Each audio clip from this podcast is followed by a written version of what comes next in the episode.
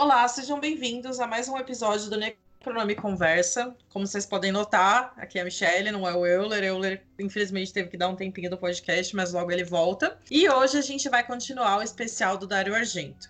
Dessa vez a gente escolheu o Profundo Rosso ou Prelúdio para Matar, filme de 1975 que tem roteiro do Argento com Bernardino Zapponi. E hoje nós temos dois convidados mais do que especiais. Uma delas é a Michelle, nossa apoiadora, Oi, Mi, tudo bem? Oi, Mi, oi, gente, tudo bom? Seja bem-vinda, espero que você goste de gravar com a gente. E... Ah, também espero. e também hoje temos o Átila, que já esteve conosco no episódio do Suspiria. Olá, estou de volta. Tudo bom, Michele? Tudo bom, Pedro? João? Eu te chamei de Pedro, desculpa. Tudo bom, João? Tudo bom, outra Michele? E, como o Átila já tudo adiantou, bom, o João, bom. que já é aqui da casa. Boa noite, gente. Isso aí, estamos aí mais gravando mais um programa. E antes da gente começar a falar do filme em si, vou dar alguns recados rapidinhos. Se você quiser achar a gente nas redes sociais, nós estamos no Twitter e no Instagram como Necronversa. O nosso site é necronomiconversa.com e também a gente tem um padrim. Se você quiser e puder ajudar, apoiar a gente com qualquer valor, é só entrar lá em padrim.com.br barra necronomiconversa. Bom, e claro que a gente tem algumas recompensas para quem nos ajuda no Padrim, como participar de um grupo nosso, poder votar em pautas, dar dicas e afins. Bom, João, você quer contar um pouquinho do que é o filme para gente? Bom, a, o filme, né, ele se passa na, em Roma, na Itália. Ele acontece quando uma testemunha de um assassinato, o pianista Marco Daly, ele se une com uma repórter para encontrar um criminoso. Ele acaba presenciando um assassinato, né, e ele consegue coletar algumas provas assim que deixam ele um pouco é, com uma, uma pulga atrás da orelha a respeito das coisas que estão acontecendo. E no decorrer do filme ele acaba presenciando outro assassinato e junto com, esse, com essa repórter eles vão investigando para poder descobrir quem é esse assassino que está botando medo aí de todo mundo. Bom, é, esse filme é de 1975. Ele foi lançado dois anos antes do Suspiria. Só que o Suspiria foi um sucesso tão grande que o Prelúdio para Matar foi relançado no Japão com o nome de Suspiria 2, apesar dos filmes não terem absolutamente nada a ver com nada, né? Mas eu acho legal começar com, com essa, essa pequena curiosidade. Mas enfim, Michele, conta pra gente, o que, que você achou do filme? Você já é fã do Argento? Se você quiser começar falando? Então, é, na verdade, eu não não tinha assistido muitos filmes do Dario Argento, né? Como a gente já conversou. Um dos filmes mais marcantes dele, para mim, é o Drácula 2000, que é aquela bomba sinistra que eu não sei como como falar daquilo. E eu assisti ontem mesmo o filme e eu achei fantástico. Eu adorei. É, eu acho que eu tô numa fase também de gostar de, é, das coisas mais clássicas é, e realmente é, é, um filme muito bem feito. As câmeras, a, construção do, do, da passagem de câmera, da, da, da música com a hora que passa os brinquedinhos com a música, eu achei fantástico, achei muito bom. A única coisa que foi um pouco difícil para mim, além, né, do, do que a gente com certeza vai falar uma hora aqui, é que eu achei o Mark muito, muito parecido com o Fábio Júnior, gente. E eu, tipo, foi bem difícil algumas horas, porque eu via o Fábio Júnior, assim, assim, mais ou menos na época do Jorge Tadeu, na, na novela da Globo, interpretando ali e minha mente dava uma bagunçada, assim. Não sei por que eu liguei uma coisa com a outra. Cara, eu não fiz essa ligação, mas agora eu tô super abrindo fotos aqui pra, pra ver. E você, Átila, você achou o personagem parecido com o Fábio Júnior? Você reviu o filme? O que, que você acha? Eu, eu acho ele muito parecido com o Paul McCartney, por alguma razão também que não faz sentido, mas eu sempre achei. E eu também revi o filme ontem, não via fazer bastante tempo. E continuo gostando muito dele. Inclusive, um, só um comentário sobre o que você falou dele ter sido lançado como Suspiria 2 no Japão. Durante muitos anos, essa era a cópia mais completa do filme que tinha no mercado, a menos mutilada, até fazerem as restaurações. Acho que no começo dos anos 2000 foi quando começaram a restaurar, que aí saíram aquelas cópias que metade do áudio era em inglês, metade era em italiano.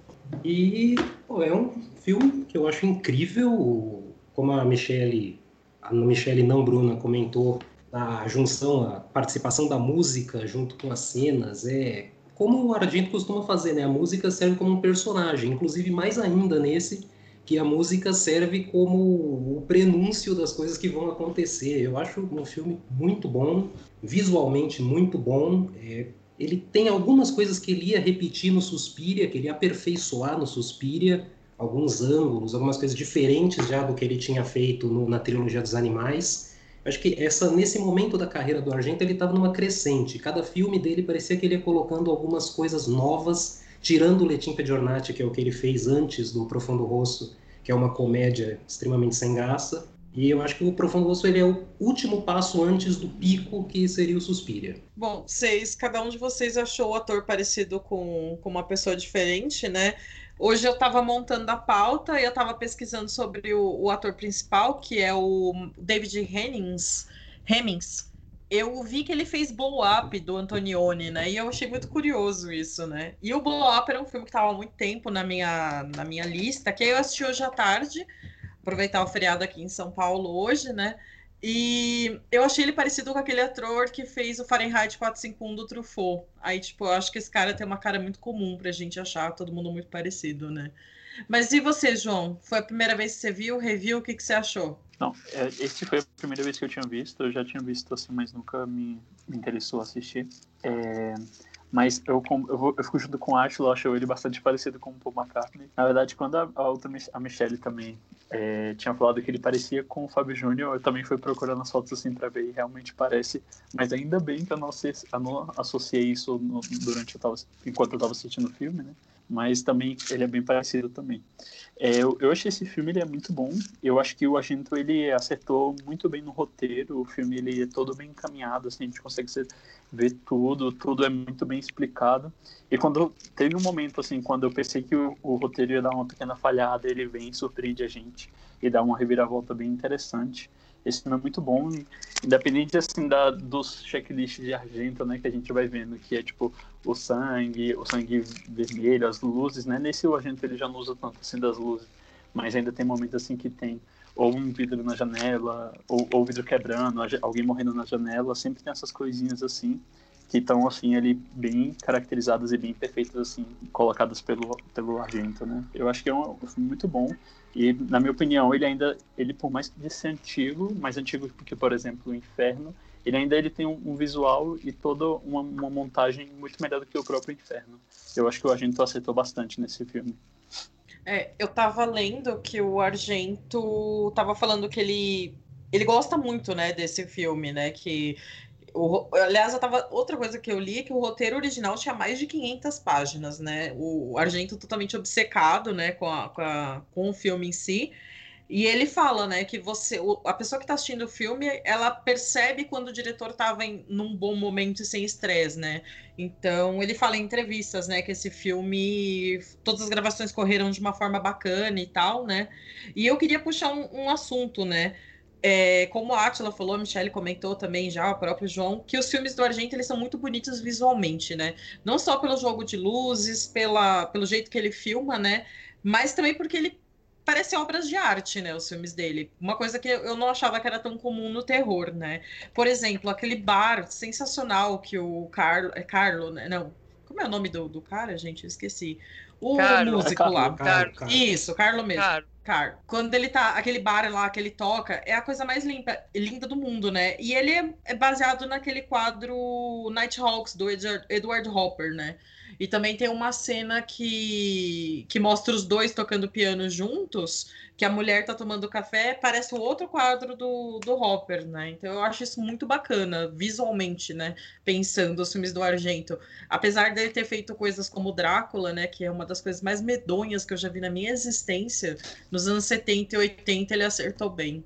É um, uma, uma cena que eu achei muito, muito bonita é a cena que eles estão no cemitério depois do enterro da, da do, do, primeiro é, assassinato né, da, da médium. Quando elas, eles estão ali, né, que acaba o enterro, o enterro que ela era judia, né, tem, e eles, os dois saem, sai o Mark e a Diana, né, que é a, a jornalista, Aquele cemitério é a coisa mais linda e tá com uma luz incrível, com as flores coloridas. Não parece ser um cemitério e ela dando em cima dele, assim, descaradamente. Eu achei maravilhosa aquela cena. Achei muito bonita. Não, esse filme ele é, ele é completamente cheio de cenas lindas, né? É igual a Michelle falou, assim, como uma obra de arte. Até naquela cena também que o Carlo e o Marcos ainda bem no início, assim, quando eles estão lá, ali, que conversando na, na fonte, aí eles se afastam e aí mostra a cena assim de longe, tem uma estátua assim no, na, atrás deles, enorme, e ficam eles ali parados e conversando e fala, cara, olha essa cena, né? Tipo, e, e sem falar de muitas outras também que tem no filme. Uma cena também que eu achei muito interessante, muito divertida, são as cenas do carro. Eu adorei aquele carro. eu queria um daquele para mim. E assim, é, é, é, chega a ser bem cômico, né? Eles pegam um carro e usam ele como nível cômico de um filme, a ponto de a, a porta quebrar e eles terem que sair pelo teto solar.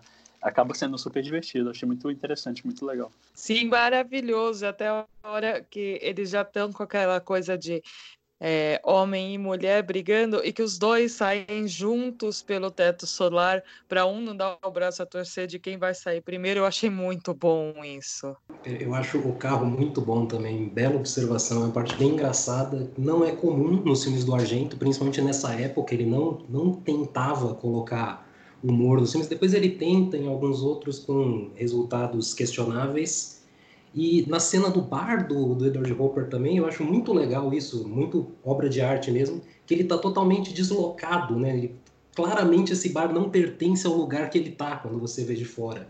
E as pessoas dentro parecem vestidas com roupas de outras épocas. É, é muito bom e também traz essa, essa aura de sonho que os filmes do Argento costumam ter, né? Que você não tem muita certeza do que é aquela realidade. É, eu acho interessantíssimo isso, a questão visual desse filme, muito boa, e que ele tem, se você reparar, o filme ele é quase inteiro baseado em três cores, ele é vermelho, preto e branco. As cenas sempre são feitas nessas três cores, que também você assiste sem perceber, assim, você sabendo disso, você vai vendo e você pensa, ah, essa cena é vermelha, essa cena é branca, essa cena é preta. As roupas são vermelhas, pretas e brancas na maioria dos casos é um, uma atenção ao detalhe assim que é muito característica dele, é fantástico.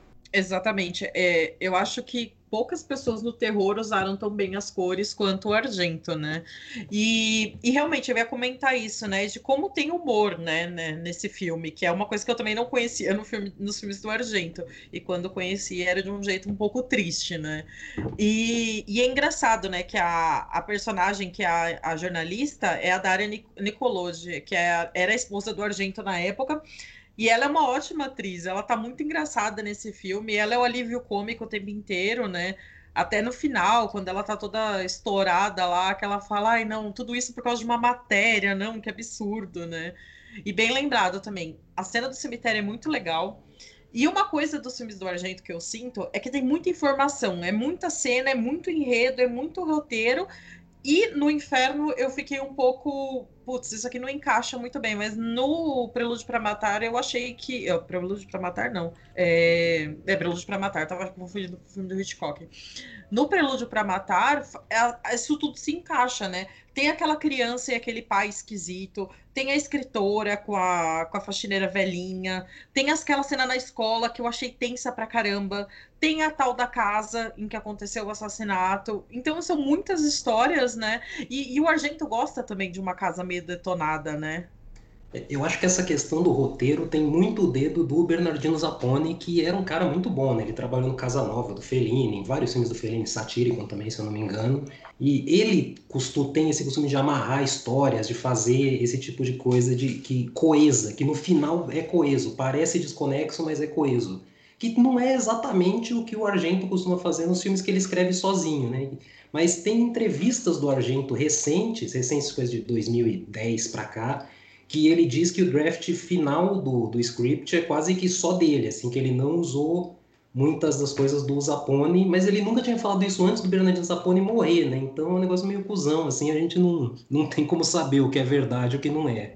É, exatamente. E eu tava vendo uma entrevista também que o Zapone fala que as cenas de assassinato nesse filme foram pensadas de forma que a audiência, é, quem tá assistindo podia se identificar. Por exemplo, a gente não sabe como é tomar um tiro. É, é mais difícil imaginar como é tomar um tiro do que como ser esmagado por um móvel ou se queimar com água, água quente, né? Então ele diz que quis transmitir essas dores assim mais plausíveis no filme. E e também, né, as cenas clássicas de Argento que são alguém atravessando o vidro, né? Isso sempre tem. Sim. É, essa, dessas oh, cenas. Olha, Michele... eu vou falar que. Pode falar, Michele.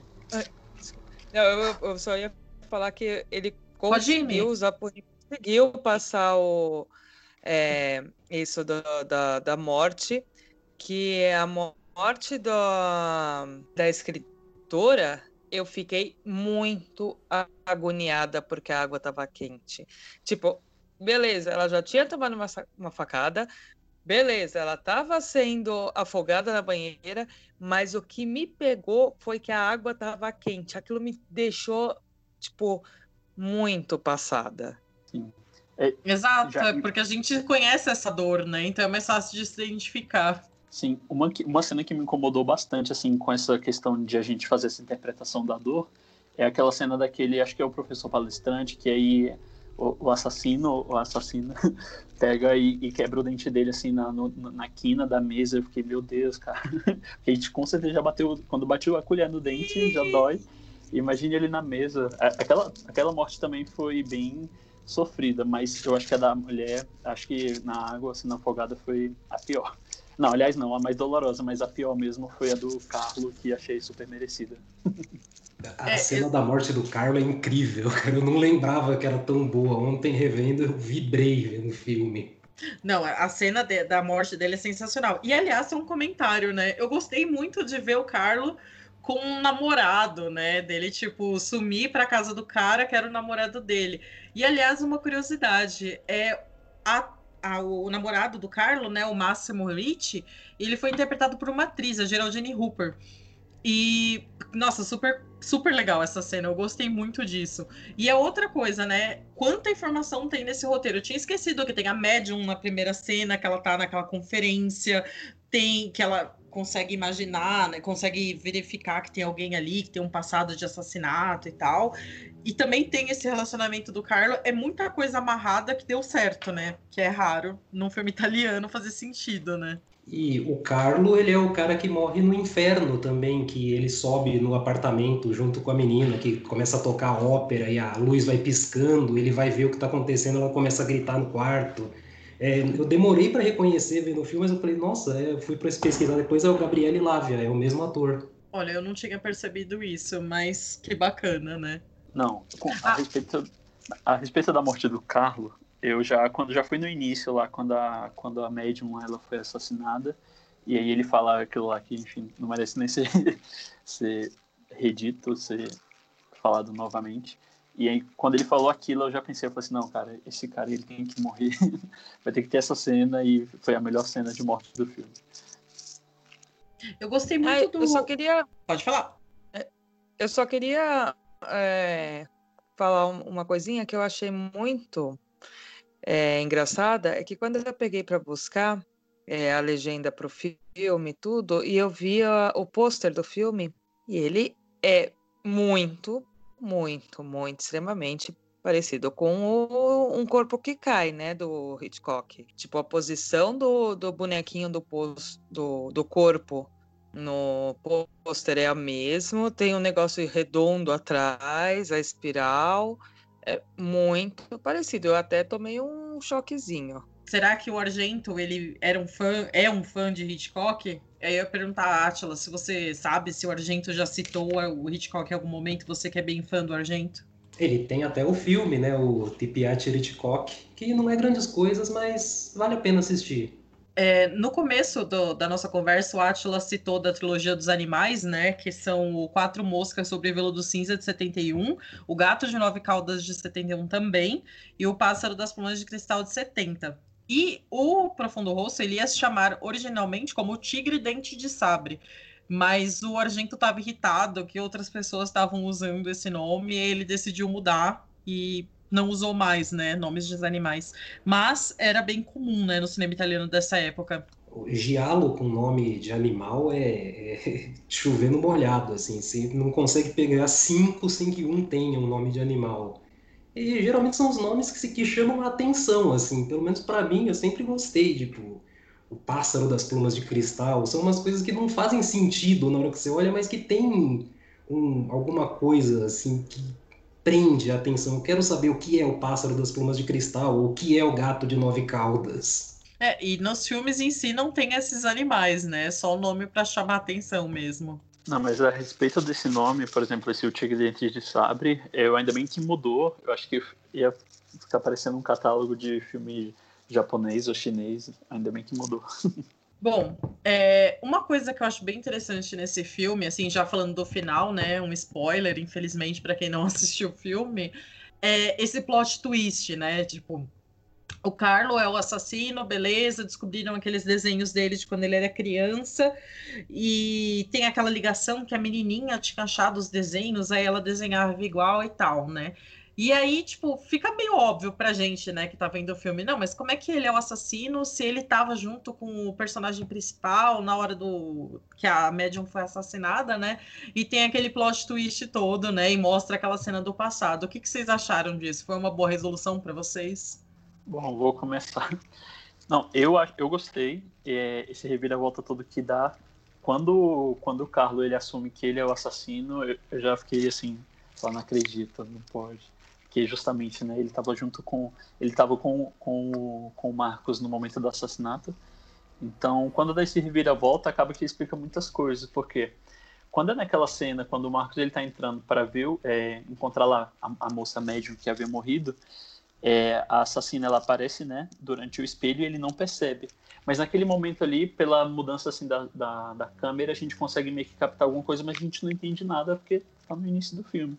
E depois ter a explicação exatamente disso, eu achei assim, tipo, muito bacana, sabe? Era tipo uma coisa que já tava ali, óbvio, desde o início, que já tava, é, já, já sabia que ela era assassina, mas que ninguém ia suspeitar dela. Pô, quando eu ele achei... vê... Prossiga, Michele, perdão. Ah, eu sempre atravesso. É, eu achei muito legal, porque eu sou muito chata em filme e eu fico tentando desvendar tudo antes da hora, porque eu acho que eu tenho que, que descobrir. Eu não deixo as coisas correrem e eu fico apostando, assim, tipo. É, meu companheiro até fica bem bolado comigo com isso, que às vezes eu passo do limite da, da chatice. E eu cheguei a achar que era a Diana, por ela, por ele sempre saber qual era o próximo passo. Daí eu comecei, putz, mas a única pessoa que sabia era a jornalista. Só que não, uma, o Carlo, ele, é, ele tá sempre sabendo porque o Mark sempre liga para ele, sempre vai atrás dele. E, e, realmente eu notei alguma coisa no quadro, na, na, na nessa cena, só que eu não levei é, em consideração. E depois que ele falou que o quadro sumiu, eu nem lembrei que eu tinha notado alguma coisa. Quando, foi pro final, eu já tava tipo, não é possível que vai ter esse furo do roteiro que ele vai fazer isso, não é, não é, não é possível. E aí tem toda a reviravolta, e aí eu percebi que eu tinha visto, só que eu não tinha conseguido ligar porque a gente não sabia o que quem eram as pessoas. Eu achei muito bom, muito bom mesmo. É, realmente, ele dirige o filme, ele pega algumas coisas que vai, faz você pensar que o, que o assassino pode ser a Diana. Eu também fui pensando nisso, revendo ontem já, fui lembrando do filme, né, que eu não via fazer há tempo, eu já lembrava que não era ela, mas eu pensei, pô, a primeira cena do filme, que eu acho é brilhante, aquela cena que começa os créditos, aí a cena interrompe os créditos, que é o assassinato acontecendo, a faca cai no pé da criança, e é um pé totalmente unissex a forma como a criança está vestida. Assim. Então você não, você pode pensar que aquela criança deve ser o assassino. Você não sabe se é uma menina ou um menino aquilo. Pode ser o Carlo, pode ser a Diana, que são os dois que você vai pensando que podem ser. Mas não, quando você descobre que é a mãe do Carlo, que é uma personagem que tinha aparecido duas vezes no filme, nada apontava para ela, eu acho um, um plot twist bem legal, assim, que na época deve ter sido uma coisa bem curiosa de se ver, assim, na surpresa, sabe? Acho que para quem vê o filme hoje, já tendo uma bagagem maior desse tipo de coisa, até ainda é legal, mas a gente já tem, já tá mais escolado nesse tipo de plot twist. E uma coisa legal sobre a, sobre a mãe do Carlo, que ela é a Clara Calamai, né, que era uma atriz italiana famosíssima nos anos 30 e 40, e ela tem uma particularidade que ela fez a primeira cena de nudez do, do cinema italiano, no filme que, se eu não me engano, chama Farsa Trágica, ela aparece, tipo, uma hora rasgam o vestido dela, ela fica, tipo, uma fração de segundos, dá pra ver os seios dela. E foi um frisson na época. Ela ficou muito famosa por isso, mas também por ser uma atriz muito grande no, no começo do cinema italiano. É, esse filme é de grandes atores, né? O próprio Dave, o próprio Fábio Júnior, né? Como disse a Michelle, ele veio do Blow Up, que é, tem aquela cena icônica, né? Do, dele tirando a foto da modelo por cima dela, né? Até quem não viu o filme conhece aquela cena, né? E falando de plot twist antigo, eu fiquei lembrando do Gilda, do. Eu esqueci o nome do diretor agora, da Rita Hayworth, não sei se vocês viram esse filme. Mas também é uma cena que, tipo, o, avião dela cai e ela sobrevive, um cara sobrevive, não lembro direito exatamente. Mas eu lembro de ficar, tipo, nossa, caramba, um plot twist desse nos anos 40, que foda, né? E foi o que eu pensei no do Argento, porque eu realmente não esperava aquilo, né? A mãe do Carlo, ela tem aquela, aquela cena, né, que o Marcos vai atrás dele em casa e ela fica falando para ele, ah, você é engenheiro, né? Aí você fica, ah, ela é meio doida, né? Sei lá. Então, eu fiquei muito surpresa. E o Átila comentou, né, de quando ele era uma criança, é, da, da cena da criança, unissex, para mim era uma menina, eu tava certa que era uma menina. Então, quando a Diana apareceu, eu já comecei a ficar mais desconfiada. Ainda mais quando a casa pega fogo e ela tá segurando ele no colo. Tipo, por que, que ela tá aqui? Como é que ela chegou tão rápido? Como é que ela sabia que ele ia estar tá aqui, né? Então, para mim, tava certo que era a Diana, né? Eu já tinha visto esse filme há alguns anos, mas eu não lembrava de muita coisa. Porque, como a gente comentou nos outros dois programas, né? Os ritmos do terror italiano são um pouco mais diferentes do que um fã de terror tá acostumado, né? Então, pode ser causar uma estranheza, né? E, apesar, e além disso, eu queria comentar uma cena, né? É, aquela casa pegando fogo é uma das coisas mais fakes, de uns efeitos mais toscos que eu já vi na minha vida. Eu achei genial aquilo na casa pegando fogo, é uma vergonha mesmo. E como é uma vergonha na hora que mostra a cena inteira do, do assassinato, que a criança testemunha, quando você vê que é um menino, que é o Carlo, o, a, a, atuação do ator infantil ali é fantástica. É teatro de escola, a cara de horror dele. Eu achei maravilhoso, não lembrava que isso era tão bom. E o diretor do Gilda é o Charles Vidor, Michele. Isso. É, falando da, da cena da casa, quando a casa está pegando fogo, eu demorei, eu demorei acho que uma, uns três segundos assim para perceber que era um efeito especial. E aí quando eu percebi, aí óbvio, né, caiu a, caiu a máscara do, do efeito especial, mas mesmo assim eu ainda achei ele super bem feito, acho que ele ficou super bem encaixado. A respeito também da, da, da Diana, eu também sempre, eu, eu tava pensando que era ela, assim, que ela que fosse assassina, até também quando é mesmo nessa cena, quando ela quando ela quando ela acorda o carro e a casa está pegando fogo e aí mostra pro olho dela assim né é, a cena vai pro olho dela e em volta do olho dela tá, tá como se fosse com um lápis preto assim bem bem bem profundo né então é, como tem a cena também do assassino aliás tem aquela cena do olho e que ele passa essa tinta em volta do olho então tipo super passa a entender que é a Diana que é a, é a assassina só que acho que o, o, o, agente ele faz isso de propósito assim mesmo pra gente sempre ficar especulando e o assassino vir de uma surpresa onde a gente nunca imagina. É, e logo no começo tem uma cena que foca no pé do assassino e tá com um sapato masculino, né? Então ele vai te confundindo, né, nessas dualidades. E até quando ele também passa, ele tá descendo lá pela esquina onde tá o Carlo lá do outro lado, é, também a gente vê e pensa que é um homem, que é um, é, tudo aparenta ser um homem andando, né? É, eu cheguei a achar que era o namorado do Carlo, uma hora. Mas eu achei, falei, nossa, mas ele apareceu um, uma vez só é, por causa da, da, maquiagem. Esse negócio da maquiagem eu ficava sempre entre a Giana, e aí cheguei a pensar no, no namorado do Carlo quando ele apareceu. Falei, ah, vai dar alguma explicação, mas pensar na mãe do Carlos, realmente, eu não, não pensei. Quando chegou no final, só que eu tomei o, o choque.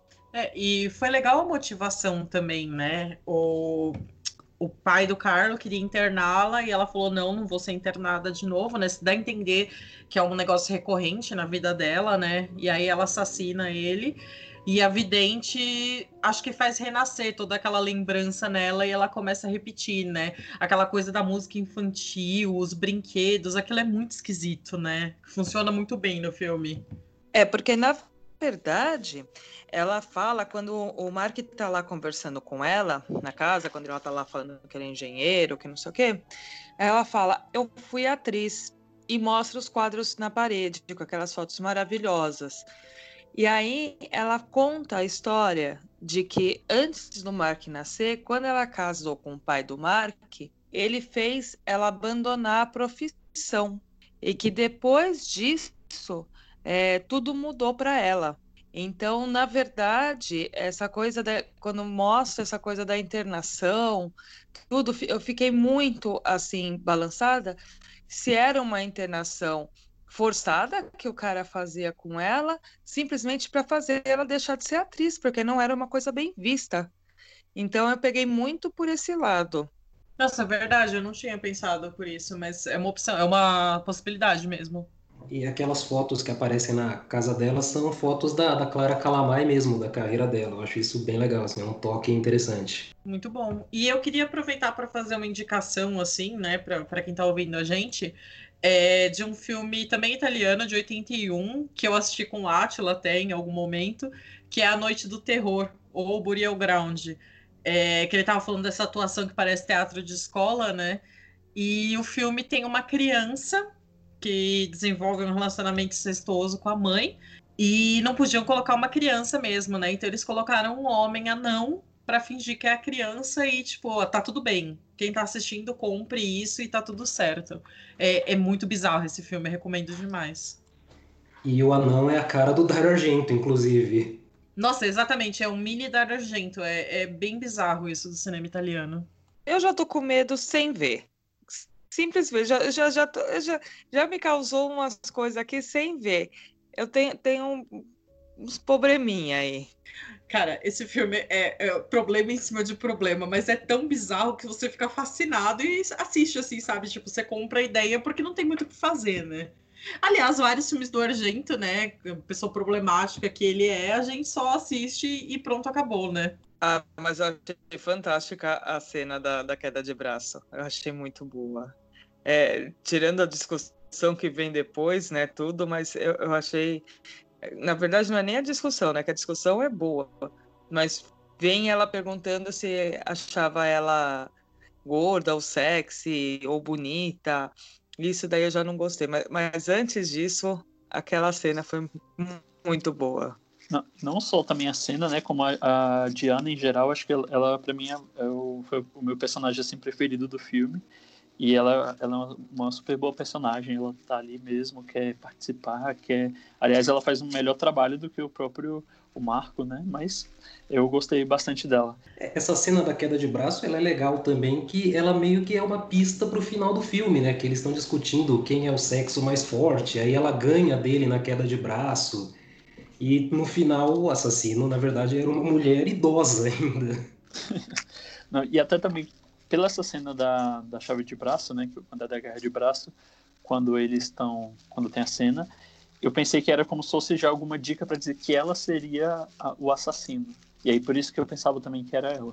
E essa foi uma das cenas cortadas do, do filme no release americano. Foram cortadas quase todas as cenas, assim, que, entre aspas, romance entre o, os dois personagens, porque acharam, a produtora, a distribuidora nos Estados Unidos achou que não, não agregava a história que acabou com o filme sendo considerado uma bomba no, nos Estados Unidos, né? Foi um fracasso total até o relançamento depois da versão restaurada. Inclusive teve um crítico do New York Times que falou que o Argento era um diretor de incomparável incompetência no, no lançamento desse filme. Cara, é muito curioso isso, né? E pensando aqui que a gente já conversou sobre o Suspiria, sobre o Inferno e agora esse aí, né? No Suspiria tem a Suzy Bennion, que é infantilizada, né? Até por uma questão de roteiro, que originalmente seria uma escola de crianças, né? No Inferno, todas as mulheres morrem. Isso é muito chato. Tipo, todas as mais, as mais legais, né? Que aquele cara era um puta bundão. elas morrem, né? E nesse não, ela não é a principal, mas ela é muito mais interessante que o, o Marcos, ela é muito mais divertida e também ela é uma mulher forte, né? Porque mulher em filme de terror geralmente morre logo, é chata, aquilo tudo, né? E ela não, ela é super engraçada, ela é forte, ela tem essas tiradas, ela fica dando em cima dele, não, eu quero ficar com você, e, tipo, fica em cima dele. Então, eu acho uma... ela é a personagem mais legal, concordo com o João. Eu acho ela uma das personagens mais legais do, da carreira do Argento, uma das personagens mais fortes, assim, que mais tem coisa a acrescentar no filme. Não, e uma coisa que eu achei bom que o Argento fez nesse filme, porque, por exemplo, as duas primeiras mortes que acontecem são de, de mulheres, né? Aí eu falei, ah, não, já vai começar, o Argento já vai começar a matar as mulheres tudo, ele com certeza vai matar a Diana se ela não for assassina. Aí quando no, aí depois no decorrer do filme, né, ainda os dois caras morrem, eu falei, não, beleza, tá igualado, duas mulheres, dois caras.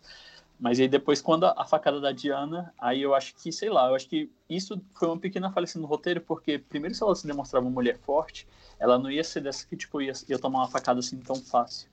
E a facada é super estranha, assim, tipo, ela depois de levar a facada fica ali parada, não toma nenhuma reação e nem sequer chama o Marcos. Aí eu acho que aí, aí o personagem deu, tipo, uma, uma escorregadinha, assim, mas, tipo, tudo bem, a gente deixa passar. É, é, é que eu filme... acho que essa parte no é, eu acho que essa parte no roteiro era para a gente ficar achando que ela que tava, que ela se afastou aquela hora para atacar o, o Marco, queria ser é, o, o Marco, queria ser atacado porque ela ela tinha se afastado, então era ela. Que foi o que eu achei, pelo menos. Então eu acho que essa coisa dessa facada fake aí é, é, parece uma outra facada por aí, é, foi mais para ir para esse lado. É, eu ia falar, essa facada é fake, mas a gente já filma na vida real que são bem mais fakes do que a dela, né? E pensando assim, eu também fiquei pensando, ah, será que ele vai matar a Gianna e tal? E a morte mais legal para mim foi a do Carlos. Tipo, ele sendo arrastado por um caminhão, os caras trocando super ideia, nem estão percebendo. Eu achei sensacional. E eu fiquei um pouco com dó dele também, tadinho. Tipo, ele vê o pai sendo assassinado, depois ele tem que ficar protegendo a mãe. E ele tem uma questão também, você percebe ali, acho que é por causa da época também, né? Do fato dele namorar um homem. Ele fica muito tenso ali, né? De estar tá com o cara e tá pensando na situação da mãe. Tipo, eu fiquei com dó dele e ainda mais porque ele teve a morte mais bizarra, né? Tem uma entrevista do Gabriel Lavia, do, do ator que faz o Carlo, que ele diz que essa cena, ele gravou a cena, tipo, ele mesmo, sem dublê, né, dele sendo arrastado pelo caminhão e que chega no final que o, o carro vai passar por cima dele, né? Que aí o Argento falou que né, ele fica deitado, que aí o carro vai vir e vai parar quando chegar perto. E aí ele falou, não, de jeito nenhum. E se o carro não parar? Aí o Argento conversou, ele dizia que não, e eles acabaram concordando que eles iam gravar a cena ao contrário, que ele ia colocar a cabeça na roda e o carro ia dar a ré. Desde que ele pudesse engatar a ré e quem vai dirigir o carro só acelera. E aí gravaram desse jeito. E aí ele comenta que se você reparar no filme, a lágrima dele tá indo ao contrário, na cena que ele vira que o carro tá vindo. Nossa, que sensacional. Acho que eu vou rever essa cena. E, cara, eu não sei se eu confiaria no Argento, assim, para me dirigir e para garantir a minha segurança e minha integridade física. Eu não confiaria nem em mim mesma. De jeito nenhum que eu ia colocar minha cabeça ali para vir. De jeito nenhum. Não, e nesse é. caso, nem, é nem confiar no próprio agente em si, e sim no motorista, né? Porque, cara, ele também ele tava certíssimo. Eu não, não arriscaria minha vida assim nem a tal. E muito interessante essa maneira que eles fizeram, porque é até um método simples né, de edição de vídeo e que foi bem implantado, porque eu não percebi. Cara, é isso, né? Tipo, pensando, né, que naquela época não tinha tanto recurso, aquele sangue notadamente é guache, né? Super não tem consistência de sangue e ele consegue, né, te causar uma tensão. É, não dá susto, né? Obviamente, mas aquela tensão toda, o Argento trabalha muito bem nesse filme. Não, e um fato também que eu prestei atenção, muito engraçado, não engraçado, mas divertido, é que, por exemplo, no quando é, são no momento de duas mortes, né? Que é na morte daquela, acho que é a escritora, quando ela cai no chão, e aí começa a, a sair sangue, e aí ela começa a babar pela boca, né? Aí eu fiquei assim, eu falei, ela, ela tá babando, depois de morrer eu falei, ok. E depois quando é na morte da Elga, né, quando o, o, o, cordão dela engancha no elevador e arranca a cabeça dela fora, e aí quando a cabeça arranca também sai, tipo, uma saliva, assim, pela boca. Eu falei, cara, só a gente pra fazer umas coisas dessa mesmo.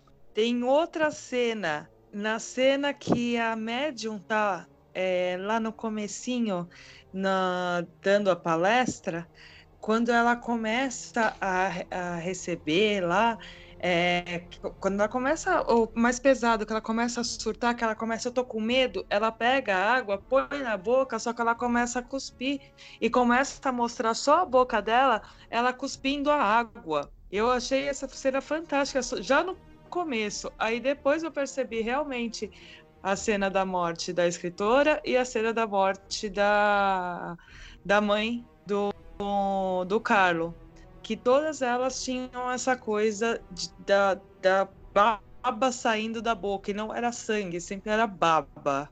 A gente, a Argento tem muitos probleminhas, né? E pensando também, a cena da, da morte da mãe do Carlos é muito legal, porque nitidamente ela conseguia facilmente tirar aquele cordão preso, né? Mas não, ela vai ser levada pelo elevador e vai arrancar a cabeça dela, né? E outra coisa que eu ia comentar, a cena da escritora, que ela tá lá no banheiro, que ela escreve no, no espelho uma palavra. E aí o cara lá, depois que ele volta, ele pensa em ligar. É até um amigo da Medium, né? Se eu não me engano. Ele pensa em ligar as torneiras com água quente pro vapor aparecer. E aí ele se liga quem que é o assassino, né? Vocês perceberam alguma coisa nessa cena? Porque eu perdi completamente. Eu só fui me ligar na hora do desenho lá da, da criança. É, é o cara que morre com a, a boca sendo, sendo batida no, nas quinas e atacado pelo, pelo boneco assassino bizarro lá. Isso mesmo. Não, que aliás essa cena do boneco também muito boa. É, eu fiquei assustado nessa cena. Deu aquele. Não, não mediu, mas tipo, era nada que a gente fosse esperar naquele momento seria um boneco, né? Então, a, quando, quando a mãe, de, a, a mãe do Carlo, né, a assassina, quando quando ela explica para o Marcos a respeito lá do, de como surgiu todo, como ela virou uma assassina. E aí o, o marido dela, o pai do Carlos, ele acaba falando da clínica, né? Acho que a Michelle tinha comentado, e que iria levá-la.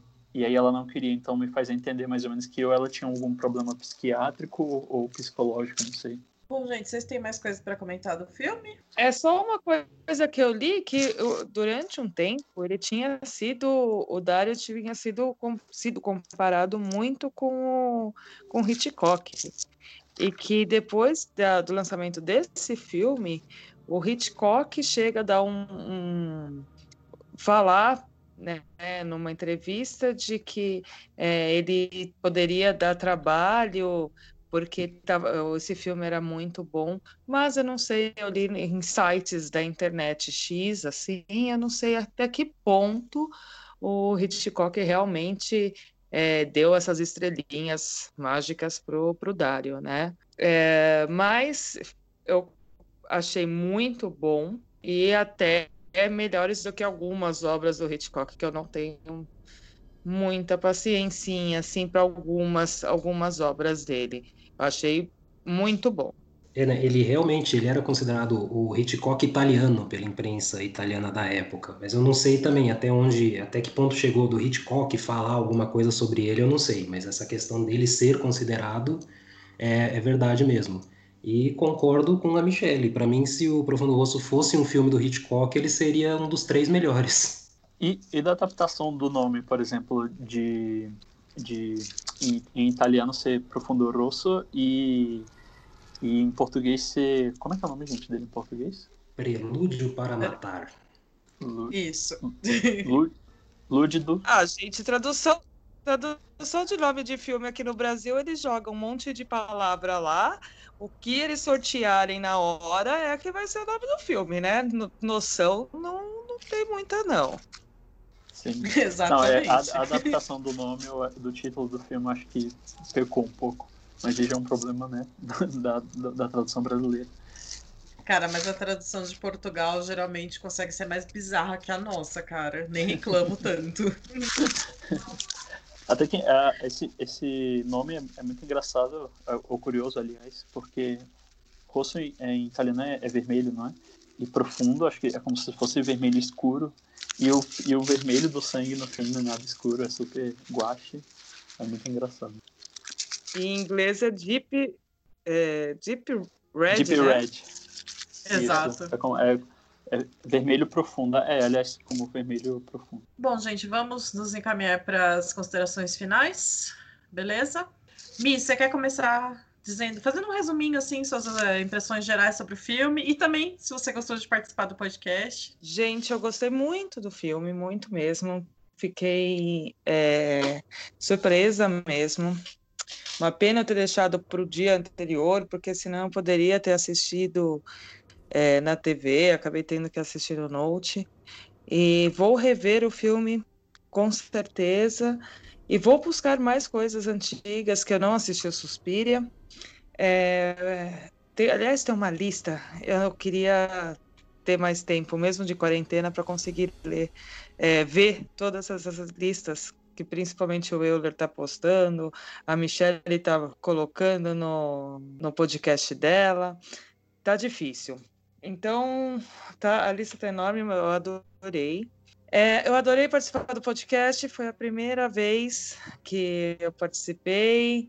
É, devo ter feito umas baguncinhas aqui, mas, né, gente, eu sou iniciante, deixa, deixa eu errar um pouquinho. Apesar da idade, é, eu sou novinha nesse ramo.